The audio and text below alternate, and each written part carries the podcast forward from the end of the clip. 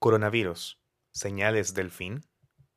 La pandemia mundial conocida como SARS-CoV-2 o coronavirus ha tomado lamentablemente la vida de más de 278.993 personas según la Organización Mundial en 250 países. Justo hasta el 10 de mayo del presente año, solo en Estados Unidos se reportaron 4.176.346 personas infectadas desde que empezaron los brotes a finales de enero.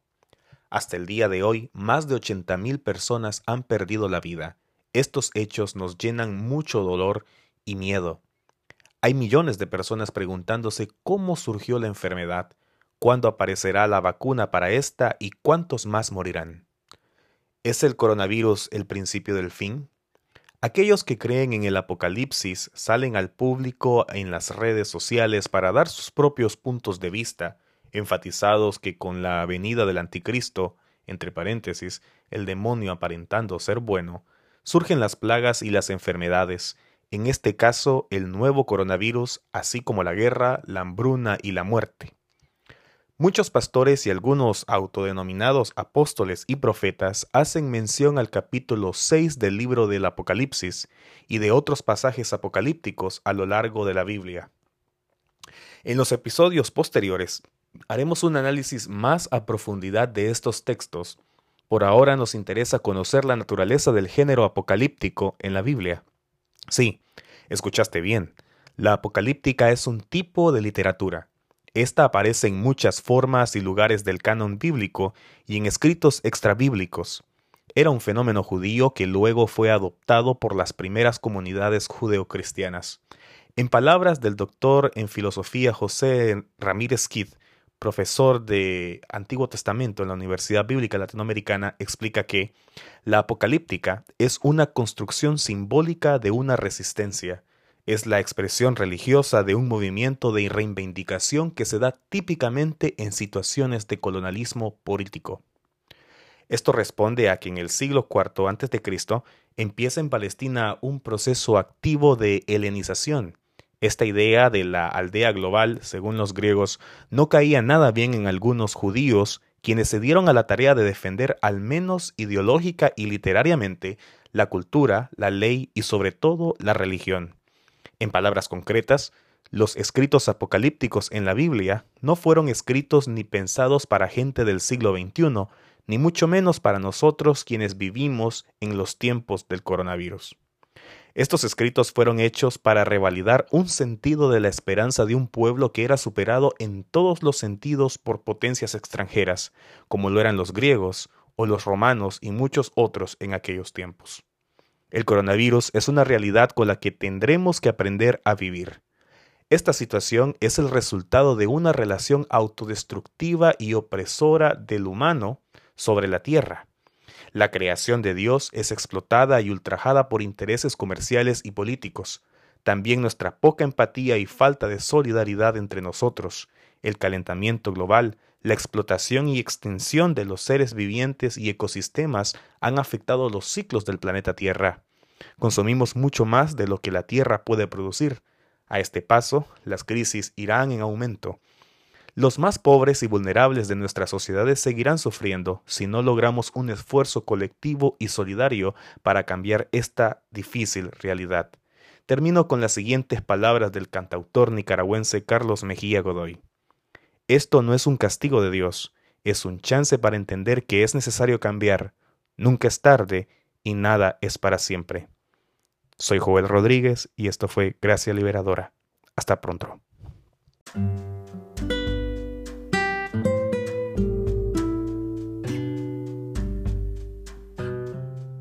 Episodio 2. Lucha de fuerzas opuestas. Se conoce como género apocalíptico a un conjunto de expresiones literarias surgidas en la cultura hebrea y cristiana durante el período helénico y romano entre los siglos II y I a.C. y el siglo I hasta mediados del siglo II. Y que expresan, por medio de símbolos y complejas metáforas, la situación de sufrimiento del pueblo judío o de los seguidores de Cristo y su esperanza en una intervención mesiánica salvadora o en el caso de la apocalíptica cristiana en la parucía o segunda venida de Cristo. El libro de Daniel en el capítulo 7, para ser más específicos, es uno de muchos ejemplos de la literatura apocalíptica que podemos encontrar en la Biblia. Nos muestra a manera de metáforas complejas y simbolismos la realidad del pueblo hebreo durante el reinado de Antíoco IV Epífanes de las dinastías Seleucida. Los Seleucidas fueron uno de los imperios griegos que se desfragmentaron del gran imperio de Alejandro Magno. Los hebreos durante y después del reinado de Antíoco IV sufrieron una opresión muy cruel, como lo es toda opresión de un imperio sobre un pueblo pequeño y vulnerable. Además, las creencias griegas representaban un peligro y una molestia para la fe y las costumbres hebreas. El libro de Daniel fue escrito durante esta época. Las imágenes del capítulo 7 giran en torno al tema de una lucha entre fuerzas opuestas, mar, cielo, bestias y ser humano. Es la lucha entre la imposición de una política bestial y la esperanza en un principio de humanidad que logra imponerse al final. El autor del capítulo comparte las mismas convicciones básicas de los profetas, la convicción de un juicio justo a los opresores de la historia, la convicción de un cambio radical en la existencia de los oprimidos y la creencia absoluta en un principio de esperanza. En la actualidad precisamente encontramos luchas opuestas en todos los sentidos. La gran cantidad de información mediática es abrumadora. En las redes sociales, la televisión y las mencionadas fake news o noticias falsas. Ante todo esto existen personas que buscan darle un sentido lógico ante la pandemia y sus desafíos para el mundo. Es claro que esta situación ha expuesto a un mundo oprimido y empobrecido que siempre estuvo ahí. Los indígenas en América Latina se refieren al fin de los tiempos como Pachacuti, que significa caos, pero no significa la destrucción del mundo, sino una transformación para un mundo nuevo o de un mundo nuevo. ¿De qué lado quieres estar? ¿De los que utilizan el miedo para creer en Dios? ¿De los que se aprovechan de esta crisis sanitaria para generar sensacionalismo y pánico colectivo? ¿De los que anteponen los intereses comerciales y políticos por encima de la vida y los derechos humanos? ¿O en cambio crees que esta es una oportunidad para fortalecer la esperanza, la solidaridad, la vida por un mundo más sensible y humano, justo, armonioso, con la creación a la cual todos y todas pertenecemos? Espero que podamos caminar de la mano algún día como hermanos y hermanas, volviéndonos a encontrar, buscando juntos y juntas con Dios nuevos horizontes y un nuevo mundo donde exista justicia y paz para todos y todas, sin excepción. Soy Joel Rodríguez y esto fue Gracia Liberadora. Síguenos en todas nuestras plataformas, en YouTube, Facebook y Spotify. Que tengas un lindo día. Nos vemos pronto.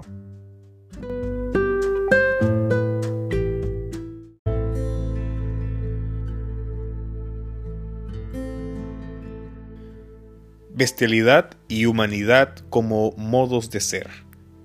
José Enrique Ramírez Kit. En Daniel capítulo 7 encontramos una lucha entre la muerte y la vida. Esta lucha se representa en la literatura apocalíptica por medio de imágenes. Por un lado la imagen de las bestias y por otro la figura humana. Las bestias corresponden a entidades políticas que representan una realidad que ahoga y destruye todo lo humano estas bestias adquieren formas distintas en distintas épocas. En la época en la que se describe el libro de Daniel, eran imperios políticos.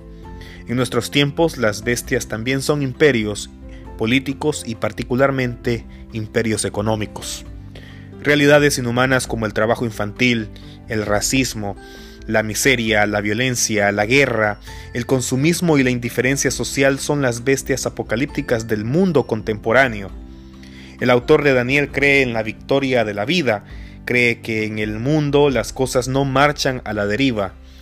El anciano y el tribunal en los versos 9 y 10 pondrán fin a una realidad caótica y bestial en los versos 2 y 8. Se retornará entonces a un mundo más humano, y en el mundo de hoy, la muerte adquiere muchas formas. Un anciano olvidado intencionalmente, por ejemplo, en un hospital, o un niño al que se le niega la educación, un enfermo a quien no llega asistencia médica alguna, la destrucción de un bosque, la pérdida gradual de un idioma, la trivialización del dolor ajeno, la desaparición de una cultura, el cierre de una cooperativa o de una escuela, la soledad, el desamor, la indiferencia, realidades que al hacerse cotidianas parecen no escandalizar más a las personas, quienes terminan aceptándolas como parte de una realidad inevitable se produce asimismo un marchitamiento de la esperanza. El pastor Martin Luther King, en su famoso discurso en 1963, I Have a Dream, compartió su sueño con aquellos que padecían debajo las formas más violentas de discriminación racial. En aquella ocasión dijo, entre otras cosas, lo siguiente, Sé que algunos de ustedes han venido hasta aquí en medio de grandes pruebas y tribulaciones. Algunos han llegado recién salidos de angostas celdas. Hoy les digo a ustedes amigos míos que a pesar de las dificultades del momento yo tengo un sueño. Sueño que un día en las rojas colinas de Georgia los hijos de los antiguos esclavos y los hijos de los antiguos dueños de esclavos se puedan sentar juntos a la mesa de la hermandad Sueño que mis cuatro hijos vivirán un día en un país en el cual no serán juzgados por el color de su piel, sino por los rasgos de su personalidad. Sueño que algún día los valles se convertirán en cumbres y las colinas y montañas se transformarán en llanuras. Los sitios más escarpados serán nivelados y los torcidos serán enderezados y la gloria de Dios será revelada y se unirá todo el género humano. Me parece algo conocido en Isaías 40 en los versos 4 y 5. Y sigue, esta es nuestra esperanza. Con esta fe seremos capaces de esculpir de la montaña de la desesperanza una roca de esperanza.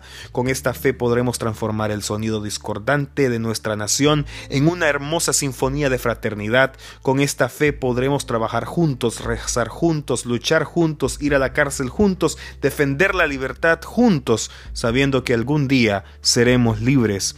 Y cuando esto pase y cuando dejemos razonar la libertad, cuando la dejemos resonar en cada aldea y en cada caserío de cada estado y cada ciudad, podemos apurar el día en que todos los hijos e hijas de Dios, hombre negro, hombre blanco, judíos y cristianos, protestantes y católicos, podemos unir nuestras manos y cantar en las palabras del viejo espiritual negro, libre al fin, libre al fin Gracias Dios omnipotente, somos libres al fin.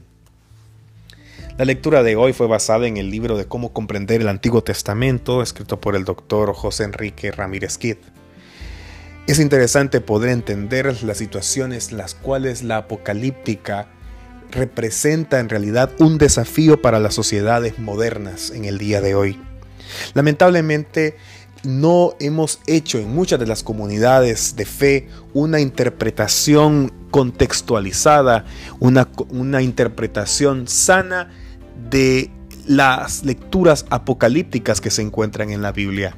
Esta sección de la apocalíptica realmente es un tema que hay que tener en consideración específicamente en los días que vivimos hoy, en los tiempos del coronavirus. Muchas iglesias podrán decir de que es el fin de los tiempos, que todo está escrito, que todo es parte de un plan en el cual la raptomanología, o por decirlo así, la venida de Dios está cerca. En realidad yo quiero decirles a todos esos hermanos y hermanas que viven bajo la sombra del miedo, no se preocupen, tengan esperanza. Más bien, ocupémonos juntos y juntas de aquellas cosas, de aquellas bestialidades que hoy en día los más vulnerables viven y sufren. cuántas personas hoy en día en los hospitales de Centroamérica y en algunos en Latinoamérica no están siendo atendidos porque los hospitales no se dan abasto, no tienen suficientes medicamentos y los gobiernos mediante medidas eh, cautelares, medidas injustas, prácticamente privan a las poblaciones del derecho más fundamental de la salud y el bienestar. Definitivamente, la apocalíptica desde la Biblia nos desafía, aún en el siglo XXI, a generar un discurso también que sea real sobre la esperanza, una práctica que encarne las luchas de los pueblos, de las comunidades de fe. No podemos seguir ignorando los hechos que están pasando en estos tiempos. Definitivamente una iglesia que simple y sencillamente se cierra ante la posibilidad de extender su mano hacia su prójimo. Es una iglesia prácticamente pensando o esperando la venida de Cristo tal vez en unos próximos dos mil años más, sin darse cuenta que la venida de Cristo es cada día, en cada oportunidad de poder extender y entregarnos y encarnarnos en el sufrimiento de los demás, pero a la misma vez buscar la esperanza y renacer juntos y juntas en lazos de solidaridad y dignidad. Definitivamente, como diría el pastor Martin Luther King que fue asesinado brutalmente por un sistema genocida y racista, yo tengo un sueño y me uno a esa oración. Tengo un sueño en que algún día saldremos de esta situación tan espantosa, de esta enfermedad, de este virus. Pero todavía me preocuparía aún más que seguiríamos siendo la misma sociedad que dejamos de ser hace unos cuantos meses. Definitivamente no podemos volver a lo mismo. La apocalíptica, el sistema en el cual vivimos, nos hace una irrupción. No podemos seguir viviendo como tal. La escatología misma es precisamente una irrupción en la historia del ser humano a través de la acción de Dios, en la cual nos invita a cambiar nuestras formas, a tener un trato más humano entre nosotros, a amar y cuidar la creación, respetarla y salirnos del centro mismo. Ya no podemos seguir siendo egoístas y creyendo que tenemos el poder de subyugar absolutamente todo lo que está bajo nuestras manos. Definitivamente, esta oportunidad nos da un llamado a la humildad y a la conciencia misma. Y como pastor y amigo te digo, te invito y te exhorto liberémonos de las mismas bestialidades, de nuestra conciencia egoísta, de nuestra insolidaridad y en realidad buscar nuevos campos, nuevos momentos en los cuales, así como en los libros de Daniel y tal vez en el Apocalipsis que veremos prontamente, busquemos la esperanza, la esperanza está ahí. Simple y sencillamente no es una esperanza lejana, es una esperanza que se construye en el camino. Esto fue Gracia Liberadora, soy Joel Rodríguez. Hasta pronto.